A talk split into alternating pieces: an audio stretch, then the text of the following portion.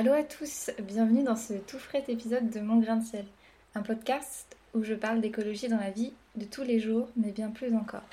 Que ce soit de la manière dont on mange ou celle dont on voyage, à travers nos discussions, nous donnons notre avis, nos conseils, notre pincée de sel sur comment faire au mieux pour l'environnement, mais aussi pour vous. Parce que quoi de mieux que de s'en sentir bien dans un environnement en santé?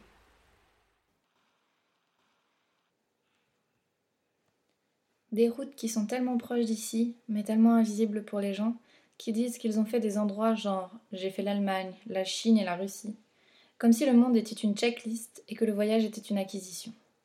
Patty O'Green, mettre la hache. Prendre le temps. Prendre le temps de voyager, prendre le temps d'explorer, prendre le temps de profiter, prendre le temps. Le voyage, c'est comme un rêve. Quand on a enfin la possibilité de les réaliser, on en prend plein les yeux. Et après, on n'a qu'une envie, c'est de recommencer. On a envie de partir plus loin, atteindre encore plus de destinations et le montrer au plus de monde. Mais quel est le réel objectif du voyage finalement? Dans l'ère humaine, le voyage a toujours été synonyme de découverte, toujours à la recherche de nouvelles terres à explorer. Aujourd'hui, j'ai l'étrange impression que l'on a perdu ce sens. Nous avons la possibilité de parcourir le monde si facilement que le voyage est devenu un bien de consommation. On observe le monde à travers une caméra, puis un écran. On fait rêver les gens dans leur canapé, on construit un imaginaire où le voyage est devenu un objectif de réussite à part entière. Ce n'est plus un moment de découverte, de rencontre et d'imprégnation d'une culture, d'un environnement. On consomme le voyage comme on consommerait une crème glacée. Elles font, donc il faut se dépêcher de la manger. On met le voyage en boîte et on l'offre comme une caisse de bon vin. Alors, pour correspondre à une nouvelle mode du tout vert et du développement durable, on invente des noms, l'écotourisme, le voyage éco-responsable. Des mots remplis de bonnes valeurs et de bonnes intentions, mais qui poussent encore et toujours à la consommation. Parce que le tourisme n'est que la capitalisation du voyage.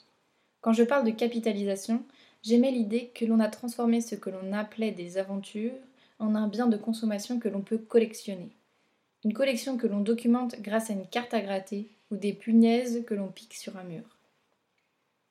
Maintenant, je pourrais vous énumérer toutes les choses qui posent problème dans le tourisme, mais je crois que c'est à vous d'en prendre conscience. Comme tout le monde, j'ai participé à cet engouement. Moi aussi, j'ai eu envie de collectionner les voyages pour les ajouter à ma liste. D'ailleurs, j'ai toujours envie de bouger et de découvrir le monde, juste d'une autre manière. Quand j'ai commencé à m'intéresser à mon éco-responsabilité, j'ai d'abord cherché les petits articles qui pourraient m'aider. Alors on m'a conseillé de limiter mes déchets, limiter le poids de mes bagages dans l'avion et plein d'autres petits green tips vraiment pas très impactants à mon goût. C'est aussi là que j'ai découvert ce qu'on appelle en anglais les carbon offsets et en français les compensations carbone. En gros, le but c'est de compenser nos émissions carbone, ou plutôt nos émissions de gaz à effet de serre, en investissant dans des projets écolos, comme par exemple dans les énergies renouvelables. À mon sens, c'est plutôt un moyen de soulager sa conscience mais ça peut être une solution pour certains qui pensent que c'est une bonne solution pour réduire leur empreinte écologique. Je ne pense pas que ce soit le meilleur moyen à long terme, puisque cela alimente ce qu'on appelle la croissance verte. La croissance verte a pour objectif de maintenir une croissance exponentielle tout en continuant la surexploitation des ressources de la planète et donc évidemment encourage à la consommation. Selon moi, et selon beaucoup d'écologistes, il faut se tourner vers ce qu'on appelle la sobriété ce qui veut dire limiter sa consommation. C'est là qu'on en revient à ma phrase préférée, prendre le temps. Il faut repenser le voyage, ne plus le voir comme une case à cocher sur sa bucket list, mais comme un vrai moment de vie. En anglais, ils ont plusieurs mots pour parler de voyage, et je trouve que ça représente bien mon idée. D'abord, il y a le journey, c'est-à-dire le temps que l'on prend pour aller de chez nous à notre destination. C'est un moment important. Avec l'avion, on ne le voit plus comme faisant partie du voyage, mais comme une solution pour nous déplacer. Alors remettons le journey dans nos voyages, car c'est une aventure. Profitons du temps, du paysage et des rencontres. Ensuite, il y a le travel, celui qui comprend tout. La traversée est le moment où l'on découvre notre destination. Le moment où l'on s'imprègne de ce qui nous entoure et où on en prend plein les yeux. Des fois, on a un choc de culture, des fois, on est émerveillé, des fois, on est déçu. Mais c'est ce qui fait la beauté du voyage. Enfin, on a le petit dernier, le trip. C'est celui qu'on associe bien trop souvent à notre nouvelle idée des voyages. Vous savez, ces excursions d'un week-end dans une capitale. On en fait le plus possible en peu de temps. On ne profite pas, on consomme. Et ça, on n'en veut pas. Alors prenez le temps. Ne consommez pas le voyage comme un simple produit. Partez plusieurs semaines, plusieurs mois. Partez moins loin. Partez en train, en voiture, en bus, en vélo, en bateau à vol. Appréciez les voyages, les rencontres et les galères. Faites le plein de souvenirs. C'est ça la beauté du voyage. Bon, je crois que vous avez à peu près compris mon idée du voyage écolo. J'ai plein de rêves de voyage dans la tête. J'ai envie de partir à l'aventure tout le temps. J'adore ça. Je pourrais en faire plein. Mais j'ai aussi conscience que ce n'est pas responsable. Qu'il faut que je repense tout ça pour faire en sorte que ça corresponde au mieux à mes valeurs. Un ami m'a dit un jour Je ne comprends pas pourquoi tu veux venir en Amérique du Nord. En Europe, tu as accès à une multitude de cultures, de langues et de pays différents. C'est vrai, mais je crois que parfois, on ne voit pas ce qu'on a à côté de chez soi.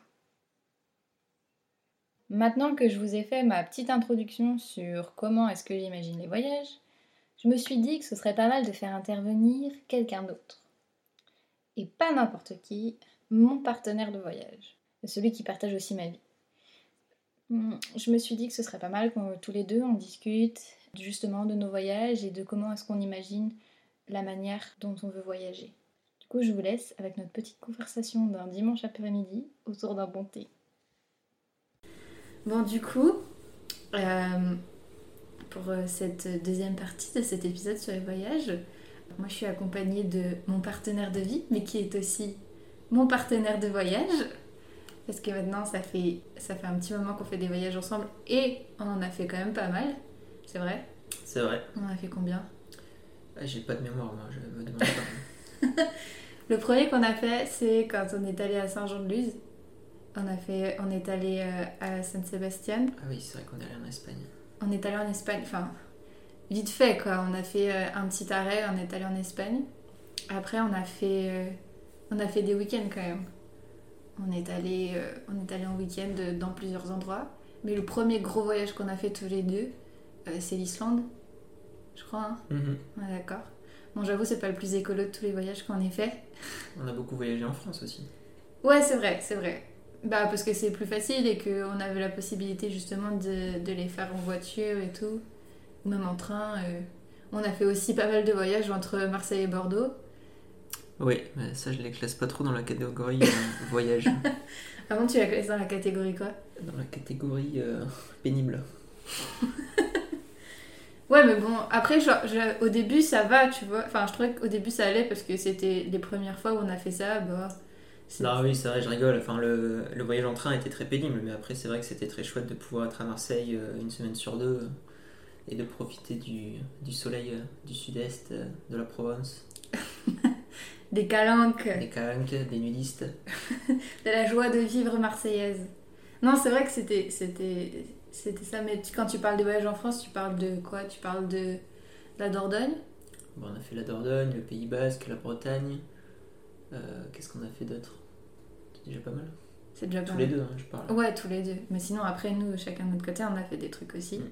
Moi, cette année, euh, je suis allée à Lyon, je suis retournée à Marseille. Euh, Qu'est-ce que j'ai Je suis allée à Paris, évidemment, mais Paris, c'est un peu euh, hors catégorie. Mais ouais, non, c'est vrai qu'on a quand même pas fait, pas mal de trucs en France, ou alors, genre, bah, du coup, on, a poussé jusqu'en Espagne une fois. Mais ouais, c'est vrai que notre premier gros voyage, c'était l'Islande. Et euh, comme je dis, ouais, c'est pas très écolo, mais je crois qu'à ce moment-là, on avait juste envie de partir. on avait juste envie de faire un gros voyage tous les deux, et on s'est dit, vas-y, l'Islande. On avait même très envie de partir, sachant que notre compagnie aérienne avait fait faillite trois jours avant le départ et qu'on s'est dit qu'on allait quand même racheter un billet. Ça prouvait bien notre motivation. Ouais, c'est vrai qu'on avait vraiment envie de partir. Mais après, euh, j'ai trouvé que. Enfin, tu vois, quand je dis que euh, j'ai envie qu'on prenne le temps du voyage, je trouve que justement, même si c'était court l'Islande, le fait de le faire en voiture et le fait. Le, ce qui était beau dans ce voyage-là, c'était genre tout le trajet qu'on a fait, quoi. C'est, enfin, toi-même, tu, je pense que Ouais. t'es la personne la plus à même de, dire, de parler de ça, mais. Bah, c'est sûr que c'était le meilleur moyen, je pense, de découvrir euh, l'île euh, et tous les paysages, de pouvoir être euh, mobile, de ne pas être euh, fixé à un point et de se déplacer en étoile en faisant que des allers-retours. Ouais. Bah, on- ouais, on- du coup, on a, on a loué un, un petit van et un, petit van avec notre petit budget, quoi. Et, c'était parfait pour nous deux et on a fait notre, voyage comme ça, on a fait tout le tour du, de l'île. Du coup, euh, bah, c'est un, un road trip, mais c'est vrai que c'était mieux que de rester, je sais pas, à Reykjavik ou dans le nord euh, à un point. euh, Enfin, c'est comme ça, je pense qu'il faut voyager en Islande. Et après, enfin, ça paraît peut-être un peu con de dire ça, mais genre, c'est quand même. euh, c'est un pays de voyageurs, quoi. Enfin, c'est un pays qui a été découvert par des voyageurs, donc je pense que justement, il faut garder ce truc-là euh, quand on y était et que. Il y avait euh, tous les touristes qui restaient dans le sud de l'île et que quand à partir du moment où on a passé le nord et qu'il y avait pratiquement plus personne, euh, on arrivait dans des villages de pêcheurs, il y avait nobody et on était genre euh, c'était c'était désert quoi. Et, et, et les traversées genre dans le désert de neige où il y avait vraiment mais pas de voiture et pendant des heures il fallait conduire au milieu de nulle part et tout ça, ça fait vraiment partie complètement du voyage quoi. D'ailleurs, t'en as fait un film. Hmm, J'allais y venir. Si tu mettais dans la description euh, le lien du film. si tu veux, je mettrai dans la description le lien du film. Mais oui, c'est ça. Enfin, le film, il est fait que d'images de, de, enfin, de nous sur la route, quoi. Et à une exception près, la musique est aussi exclusivement islandaise. C'est vrai, c'est vrai. Mais du coup, ouais, c'est ce que, c'est ce que j'avais envie de dire, c'est que, enfin, c'est ce que je dis dans la première partie de cet épisode, c'est que le, le, en anglais, ils ont, ils ont plusieurs mots pour parler de voyage. Et euh, ils utilisent le mot journey pour parler du fait de, de voyager d'un point A à un point B. Et ça fait partie du voyage en fait. Et, euh, et c'est exactement ça que, qu'on retrouve bah, justement dans ce film-là. quoi. Et je sais pas, pour moi, pour moi c'est genre le meilleur moment du voyage. Enfin, je sais pas ce que t'en penses, mais. Le trajet Le trajet ah bah Pour l'Islande, c'est vrai que c'était euh, 80-90% du, du voyage. On se déplaçait d'un point A à un point B pour voir euh, tel, euh, tel site, tel paysage, telle euh, cascade, tel volcan. Donc, euh, Ouais. Mais donc au final, on a passé énormément de temps sur la route et c'était vraiment un des, un des aspects les plus agréables aussi de voir euh, cette succession de paysages à couper le souffle. euh, et puis juste euh, le simple fait de prendre le temps de, de se détendre sur la route et d'apprécier. Mm. Ouais. Après, euh, on a pris l'avion pour y aller. Ça, c'est un truc qu'on nous a reproché. on aurait pu y aller en bateau, c'est vrai. On aurait pu. Mais est-ce que.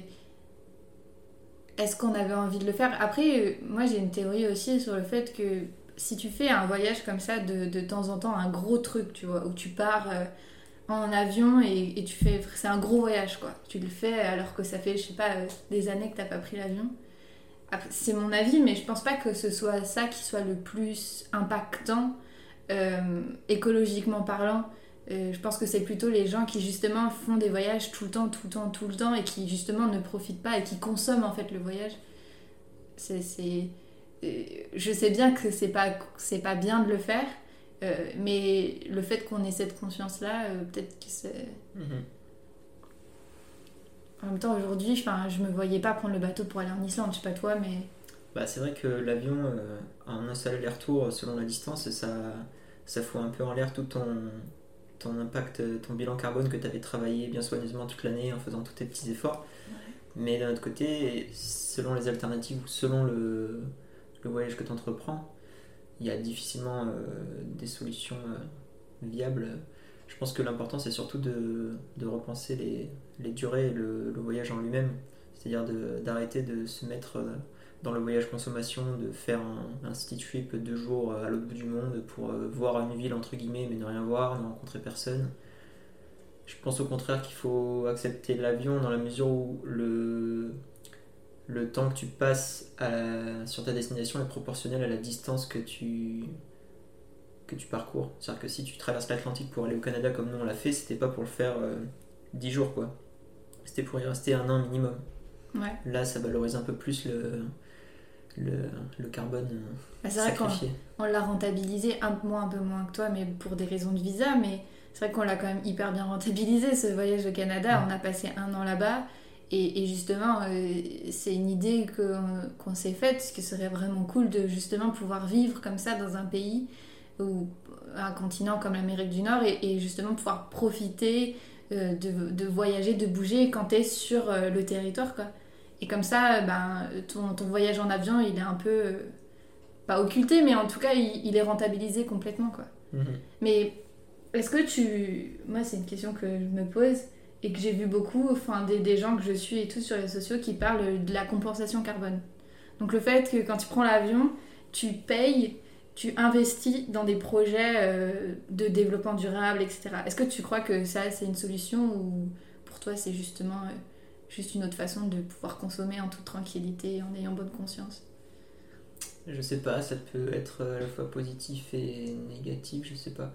Bah, c'est vrai que faire une mesure pour compenser, c'est toujours. euh, je pense que ça peut toujours être positif, mais c'est sûr que si ça, entre guillemets, donne bonne conscience à tous ceux qui en abusent et qui, au contraire, ça va les conforter dans leur choix, je veux dire, ça va pas faire avancer les choses. Quand tu vois que pendant le. La dernière, l'année qu'on vient de vivre, là, euh, certaines compagnies aériennes ont proposé des billets d'un point A à un point B euh, juste pour euh, les addicts de l'avion et que tu pouvais partir de Sydney pour revenir à Sydney 3 heures plus tard et que tous les billets étaient vendus en quelques minutes, tu te dis qu'il reste du chemin à parcourir et que ce genre de mesure, tu sais pas trop ce que ça va donner.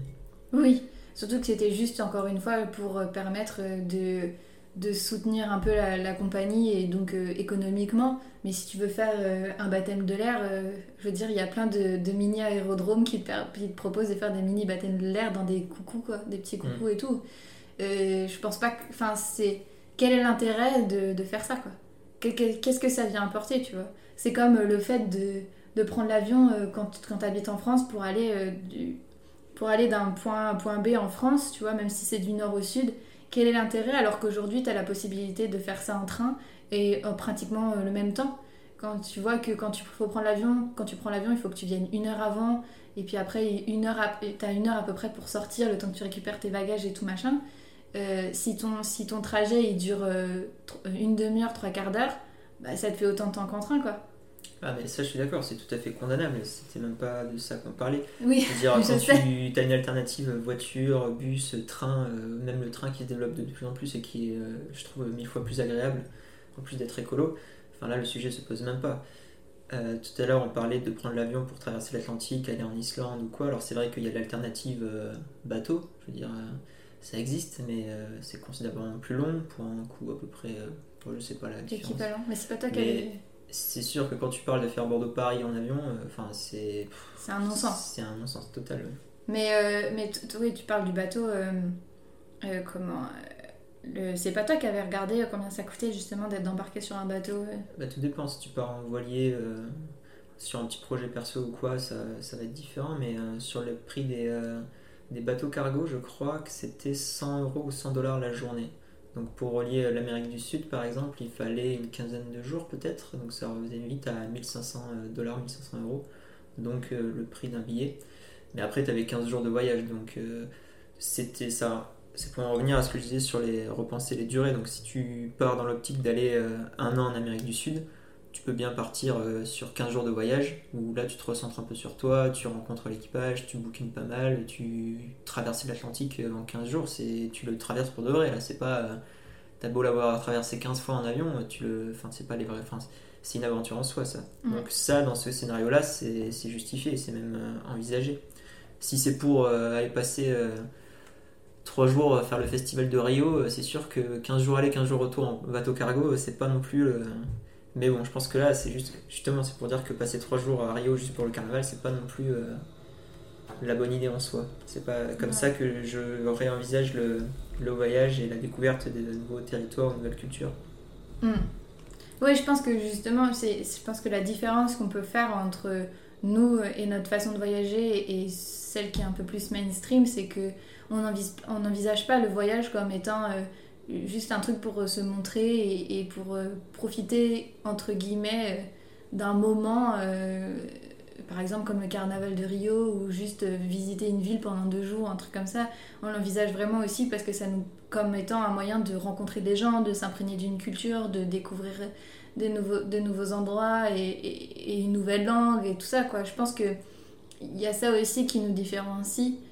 Quand on est arrivé au Canada, la première chose qu'on avait envie de faire, c'était de, de voir un maximum de choses, mais de, de randonner, de rencontrer des gens, de découvrir les lieux cool euh, à Ottawa, parce qu'on était à Ottawa, à Montréal quand on est allé à Montréal, de, de, profiter, de, enfin voilà, de faire des concerts, de, enfin, c'était ça aussi notre, notre objectif, quoi. Et je pense que même si on y allait pour. euh, Enfin, je- j'ai pas envie d'y aller pour deux semaines, mais si on y allait pour deux semaines, je pense qu'on serait, on serait aussi dans cette. Euh, comment dire euh, dans cette, Enfin, on aurait aussi cet objectif-là, quoi. Je Mhm. pense que justement, on n'envisage pas le, voyage de la même manière que, que quelqu'un qui va juste mettre des photos sur Instagram pour dire Oh, regardez, je suis allée à, à tel endroit, quoi. Donc, euh, je pense que c'est c'est la- c'est hyper important et aussi ça te permet justement de mieux réfléchir ton voyage et donc de mieux envisager les endroits où tu veux aller et pourquoi tu veux y aller, qu'est-ce qui t'in- qu'est-ce qui t'attire dans ce pays-là, quoi. Oui, c'est sûr. En fait, il faut pas, euh, il faut pas shamer entre guillemets les personnes qui voyagent ou le voyage en lui-même. Tout dépend le comment et l'objectif de, ton voyage. Je me rappelle euh, dans un Thinkerview, euh, Alain Damasio, qui est très altermondialiste et pro-décroissance, il se lamentait de se dire qu'il était encore très accro à la viande et qu'il avait du mal à se, à se dire que c'était mauvais de partir prendre l'avion, découvrir de nouvelles cultures, que c'était très, très occidental de dire ben, je vais aller découvrir ci, rencontrer ça, faire ci, faire ça. Je pense pas qu'en soi ce soit un problème, juste dans le sens il faut pas que ce soit dans euh, accompagné de la culture de l'immédiat, de se dire en deux jours je vais aller visiter Rome alors que tu vas visiter rien du tout, en dix jours je vais aller visiter euh, tel pays alors que tu vas rien connaître du tout, tu vas rentrer, euh, ça va être pareil. Il faut plus faire l'effort de se dire ben, je vais partir trois mois, trois mois là-bas, six mois là-bas, ben, je vais faire un an là-bas. Et alors c'est sûr, ça implique plus de contraintes. Tant qu'on est jeune, on a plus de temps, mais après, euh, c'est aussi comment vous voyez euh, votre vie. C'est pas non plus insurmontable dans son travail, euh, une fois qu'on est adulte, de, de prendre trois mois de break, six mois de break, même un an, et puis de, de vivre, hein, de, plutôt que passer 45 ans de sa vie en ayant chaque année été passé 10 jours à tel endroit. Quoi. Enfin, Hmm. c'est aussi ça un peu l'expérience et, je pense que c'est comme ça que le voyage peut un peu se renouveler et rester et qu'on qu'on va pas tomber non plus dans le euh, chacun chez soi dans le euh, enfin dans ce truc là de, de se cloisonner non plus quoi. Oui, je pense, je, je pense pas que, que, que, en tant qu'écolo, euh, genre, s'interdire le voyage, ce soit la solution parce que euh, tu peux très bien voyager euh, juste à côté de chez toi, tu vois. déjà Il y a, y a- là, nous par exemple, on vient d'arriver dans un nouvel endroit, euh, on n'a pas encore eu l'occasion de découvrir tout ce qu'il y avait autour, quoi. Donc je pense que c'est aussi c'est ça. euh, Je prends l'exemple d'Ottawa. euh, bah, on on a- on s'est retrouvé au Canada, à Ottawa, euh, en 2020, donc euh, pendant la pandémie et pre- premier confinement. Alors euh, on avait la chance de pas avoir besoin, on n'avait pas de limite d'espace. euh, et- mais bon, c'était encore un peu l'hiver.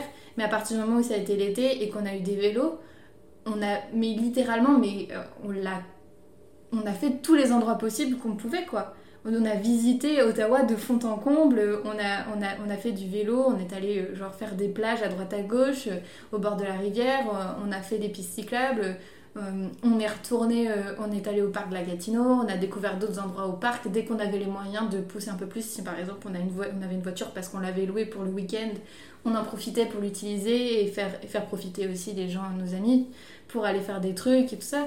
En fait, dès que dès qu'on pouvait, on essayait d'aller voir, découvrir les, envi- les, les environs, quoi, parce que bah, justement, on connaît, on connaît jamais très très bien l'endroit où on vit. Et, je pense qu'il y a plein de gens qui, qui habitent dans des grandes villes, euh, des capitales, des trucs comme ça, et qui, qui vont jamais visiter, voir ce qui se passe dans leur ville, quoi. Parce que bah, c'est à côté de chez toi, donc on s'en fiche, alors qu'il y a plein de choses à découvrir, il y a plein de Mhm. gens à découvrir.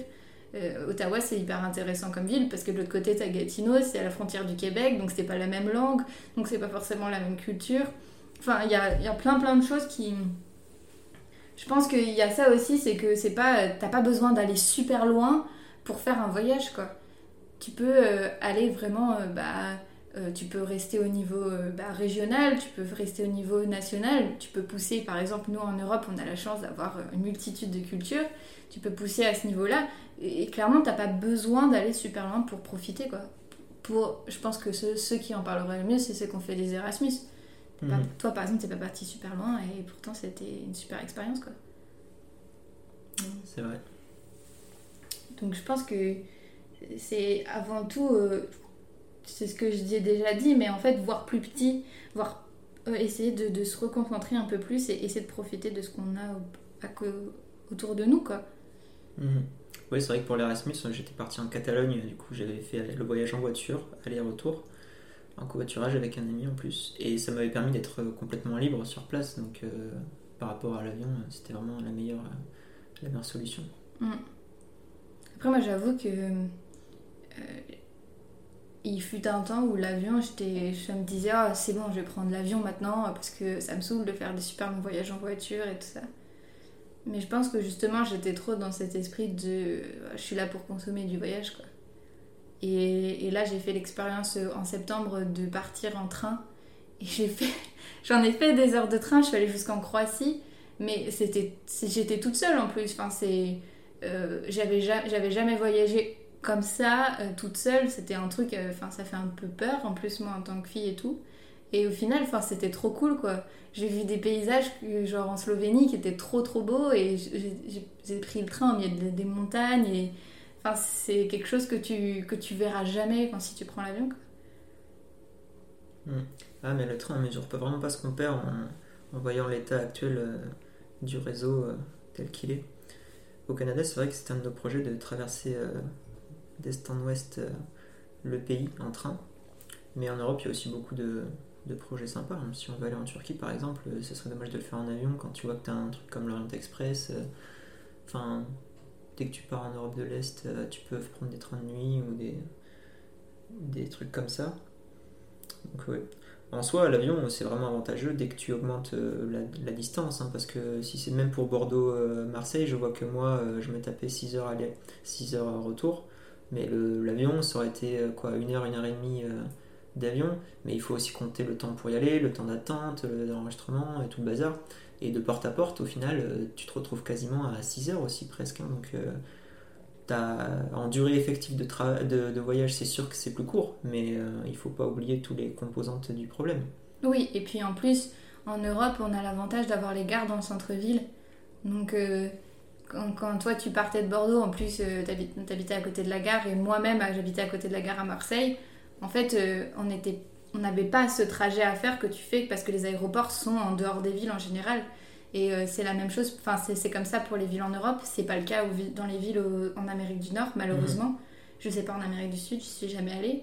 Mais en tout cas, c'est vraiment dommage de, de, que les villes ne soient pas dans leur centre-ville parce que justement ça rendrait le train hyper hyper avantageux et hyper intéressant. Et puis évidemment, à terme, ce serait cool de, d'améliorer le, euh, comment, tout le réseau et de baisser les prix. Parce que c'est cher quand même.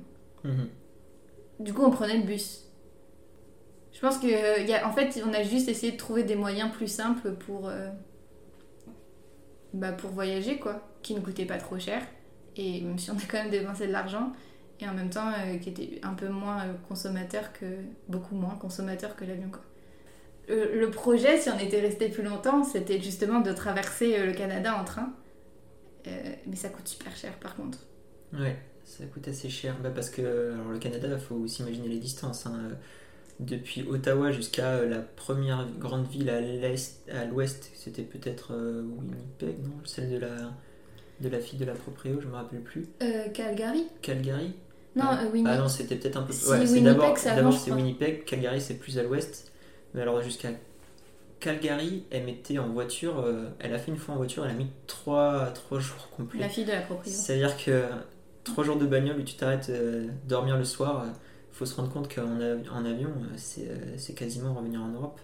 Ouais, mais elle disait que l'avion était très cher. Bah oui, l'avion est très cher, c'est pour ça qu'elle avait fait en voiture. Et alors pour en revenir au train, là-bas c'était cher aussi, mais ça dépendait. C'est-à-dire que le premier, la première ville à l'ouest qui était Winnipeg, depuis le trio Ottawa, Montréal, Toronto, était à 24 heures de train, 23 heures je crois pour être exact, donc il proposait une petite couchette. Mais il proposait aussi un billet simple. Alors je me rappelle des tarifs, c'était 200 dollars pour un billet simple, tu restais ton cul dans le siège pendant 23h50. Et sinon ça montait vite à 800 ou 1200 dollars, je ne sais plus exactement, pour une couchette. Donc tu as un gap qui était quand même assez conséquent et tout ça, c'est juste pour euh, la première ville à l'ouest qui était à 24 heures de trajet. Donc euh, après, si tu peux jusqu'à Calgary et euh, l'Alberta et puis ensuite la, Colombie-Britannique, tu arrives vite à des milliers et des cents. Ouais, il me semble que ça montait au moins jusqu'à entre 2000 et 3000 dollars, mais canadien. Donc il faut remettre ça en euros, ça ferait quoi en euros à peu près? Je sais pas. Parce que la différence est quand même assez conséquente. Plus tu montes, euh, si je me souviens bien, à peu près.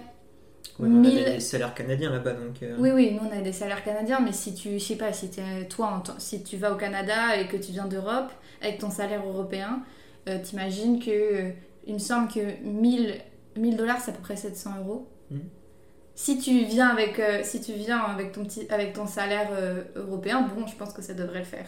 Mais c'est c'est quand même un super voyage, c'est un truc que tu fais sur plusieurs jours évidemment, comme, euh, comme euh, le transsibérien en Russie.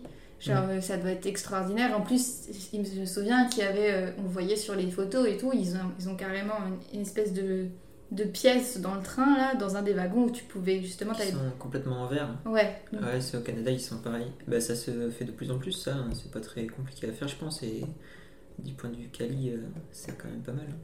Bah surtout quand tu passes par des, par des montagnes, quand tu arrives en Alberta, ça doit être ouf de, de voir, parce que Calgary, c'est là où il y a pas très loin, il y a le lac Louise du coup, le lac qu'on voit tout le temps sur les photos, et, et avec les montagnes autour, euh, le lac d'un bleu euh, ma- enfin, turquoise. Donc ouais, je pense que ça doit être un super, euh, un super truc à, fa- à faire, quoi. Et après, tu pousses justement jusqu'à jusqu'à Vancouver. Et, euh, et après, bon, tu t'avises, hein, tu fais ce que tu veux. hein. Tu peux soit faire dans l'autre sens, euh, Mm. soit tu descends, je sais pas, aux États-Unis, à Seattle ou, ou à Portland. euh, Enfin, tu vois, tu peux, tu peux imaginer aller voir euh, un peu ce qui se passe euh, en dessous, quoi. Il y a plein de choses à faire. Et puis, de toute façon, même le Canada, c'est tellement. c'est grand, apparemment c'est pas si grand que ça, mais c'est grand quand même, c'est des grands espaces, et c'est des espaces naturels, justement, qui sont hyper protégés, où l'homme, enfin en tout cas ils essayent de faire en sorte que l'homme ne puisse pas exploiter la nature. c'est ce qui fait aussi justement l'attrait, j'aime pas dire ce mot, mais l'attrait touristique du Canada, c'est que ces grands espaces-là, quoi. C'est magnifique. On se sent aspiré. C'est quoi ton voyage préféré? Mon voyage préféré, c'est dur à dire. L'Islande, c'était pas mal. Le Canada aussi. Bon, l'Espagne, euh, j'en parle même pas, mais c'était six mois euh, incroyables. Euh, Ouais, probablement l'Islande. J'avoue. Moi aussi. Mais c'est juste, je dis pas ça pour copier. hein. C'est vrai que j'aimerais trop y retourner. Et quel- comment t'envisagerais du coup euh, tes prochains voyages? Comment est-ce que tu les imagines? Parce que maintenant, là pour l'instant, on est un peu coincé ici, mais comment tu les imagines? Bah, comme j'ai dit plus tôt, euh, sur la durée, j'ai pas envie de faire euh, trois jours par-ci. Enfin, si, trois jours par-ci, euh, trois jours par-là, mais plutôt à faible distance, aller voir des amis dans telle ville ou dans telle autre. Mais euh, j'ai pas envie de partir à Berlin euh, deux jours ou à Rome euh, trois jours. J'ai plus envie de faire des, des, des aventures de moyenne durée, disons. Hmm. Pourquoi pas repartir vivre quelques mois ou quelques années sur tel continent où on vivrait en immersion, donc en travaillant, oui parce qu'on n'est pas non plus, on roule pas sur l'or, hein, on travaille là où on vit, hein, mais, Hmm. mais je pense que c'est vraiment le meilleur moyen de vivre, c'est c'est ce que j'avais compris et apprécié lors de ma première expérience en Espagne, où j'ai pour la première fois vécu à l'étranger vraiment, plusieurs mois d'affilée, où je me suis senti vraiment vivre euh, dans la ville où j'étais. Et euh, c'est vraiment que comme ça que tu, que tu commences à développer tes petites habitudes, à, découvrir euh, plus profondément une culture, un pays, ses habitants. Et pas en quelques jours. Ouais, et puis en plus, comme tu rencontres des gens, tu rencontres des gens qui viennent de d'autres pays. Et ça, justement, ça te donne l'occasion d'aller les visiter, euh, comme j'ai pu faire, euh, aller en Croatie. Moi, j'étais jamais allée en Croatie. Hop, je suis allée visiter du coup euh, mon ami qui, qui, vit là-bas, enfin qui est croate. Et quel plaisir, justement, aussi de, de, de, d'avoir, de connaître des gens dans des endroits. Et après, tu rencontres d'autres gens. Et, et je trouve que c'est c'est aussi ça qui fait la beauté du voyage. Et je pense que tous les explorateurs dans, dans l'histoire, euh, les vrais explorateurs, pas ceux qui ont envahi des pays pour les coloniser, je parle de ceux qui, av- qui avaient ce goût du voyage et de la découverte.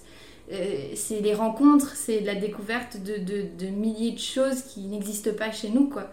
Alors des fois ça fait un choc, mais, euh, globalement c'est toujours hyper positif. quoi. C'est des, petits mots des langues, tu, voilà, tu, découvres des, choses, voilà, des, idées différentes, des avis différents, des gens différents.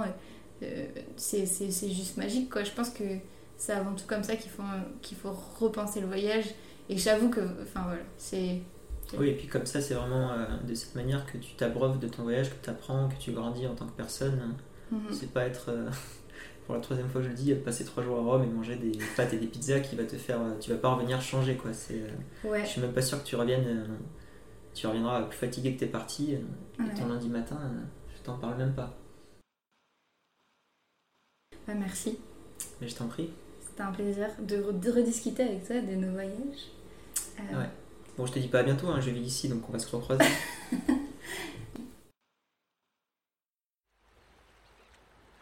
Si vous avez aimé cet épisode, je vous invite à le liker, le partager, me suivre sur la plateforme sur laquelle vous nous avez écouté. Si vous voulez être au courant de l'actualité de Mon Grain de Sel, vous pouvez aussi me suivre sur Instagram, at Maenagero, ou vous pouvez aussi suivre toute l'actualité sur mon site podcast-mongrainsel.com. Sur ce, je vous dis à bientôt pour un prochain épisode.